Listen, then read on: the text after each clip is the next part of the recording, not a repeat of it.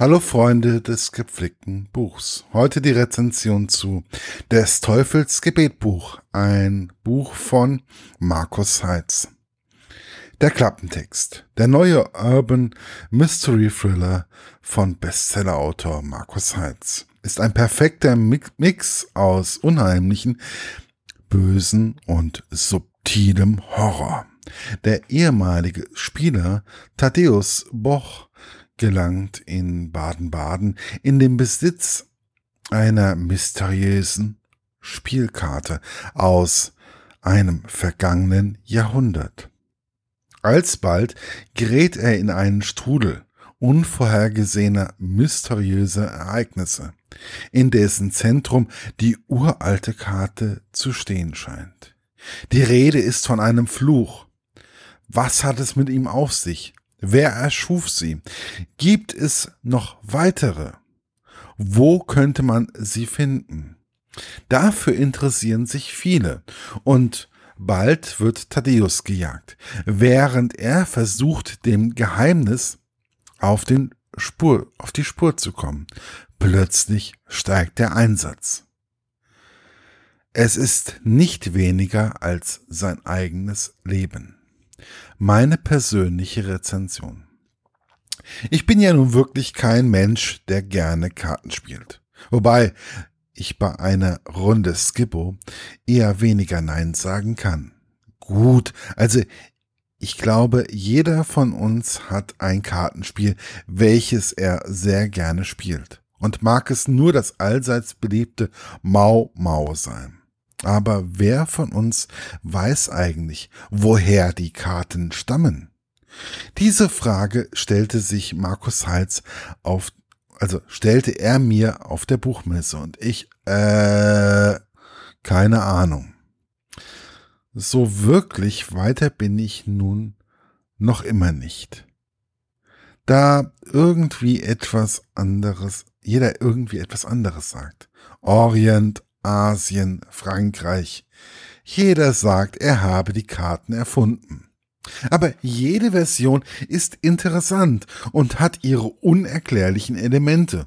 Eigentlich kein Wunder, dass man Karten auch als des Teufels Gebetbuch bezeichnet. Aber komme ich jetzt mal zu der eigentlichen Geschichte. Das Ganze beginnt zum einen irgendwo auf der Nordsee und zum anderen im historischen Leipzig. Und wie sollte es bei diesem Setting auch anders sein? Ein gewisser Goethe kommt ebenfalls darin vor. Man könnte meinen, der Typ war überall, zumal er ja auch in Gießen war.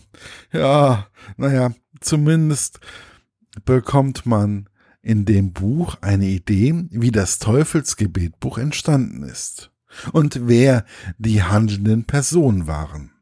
Was besonders interessant ist, die Personen, welche Markus Heitz agieren lässt, gab es allesamt wirklich.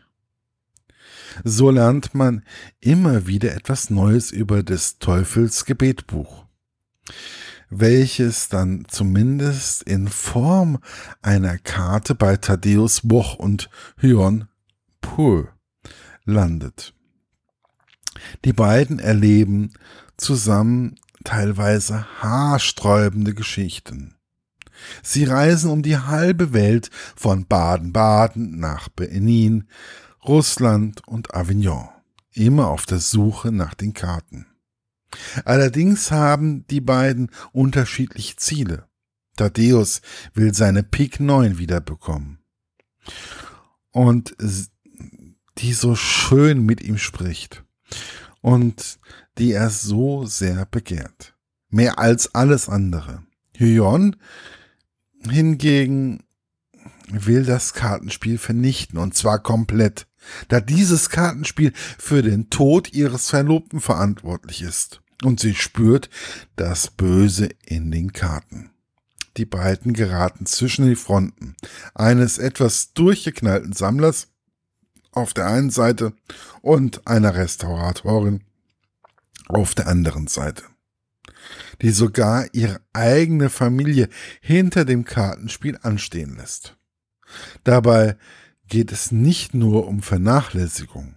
Man kann sagen, dass sie dem Spiel absolut hörig ist, was sie wirklich gut verbergen kann.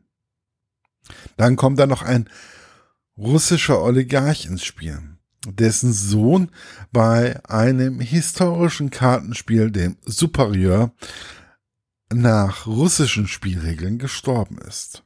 Man könnte sagen, das Superieur ist die Kartenspielvariante des russischen Roulettes. Also, ich denke, ihr merkt schon, dass in diesem Buch einiges geboten wird. Nebenbei bekommt man noch ein wenig Voodoo und Schamanentum aus Korea näher gebracht. Ein paar Morde und sonstige kleine Kriegsschauplätze runden das Ganze ab. Das klingt alles ziemlich überladen, ist es aber nicht, da Markus Heitz es immer wieder schafft, zwischendrin das Tempo etwas rauszunehmen. Er hetzt nicht von einem Tatort in den nächsten. Immer wieder bringt er einem des Teufels Gebetbuch etwas näher, indem er einfach einmal ein, in eine andere Zeit hüpft. So ganz nebenbei erläutert die Entstehung gerade dieses einen Kartenspiels. Nebenbei erfindet er auch noch ein eigenes Kartenspiel. Das Superieur ist von Markus Heitz mal soeben nebenbei entwickelt worden, weswegen die historische Variante nicht so wirklich historisch ist und nicht nachgespielt werden sollte. Wobei es sicherlich Menschen geben wird, die genau darüber nachdenken werden. Alles im allem ist es ein Buch, welches einen echt mitnimmt. Und man versteht auch irgendwie die Macht, die ein Kartenspiel auf manche Menschen hat. Und warum es immer wieder mal verboten wurde. Manche Menschen haben Haus und Hof verspielt und tun dies noch immer. Es ist ein gut gemachtes Buch, welches richtig unter die Haut geht und wie es bei einem gut gemachten Thriller auch sein sollte. Für mich ein Beweis, dass Markus Heitz nicht nur Fantasy kann, sondern auch Thriller. Und dies mit mehr Tiefgang und lehrreichem nebenbei als so mancher anderer Autor. Also, lasst euch nicht abschrecken von den 671 Seiten sondern genießt sie und verfallt nicht des Teufels Gebetbuch. Wobei gerade dies einem ans Herz wächst und man es schon singen und flüstern hören kann. Des Teufels Gebetbuch ist im Drömer Knauer Verlag erschienen und kann für 10,99 Euro in jeder handelsüblichen Buchhandlung erworben werden und ist im Jahre 2017 erschienen. Viel Spaß beim Lesen wünscht euch euer Markus von literaturlaunch.eu.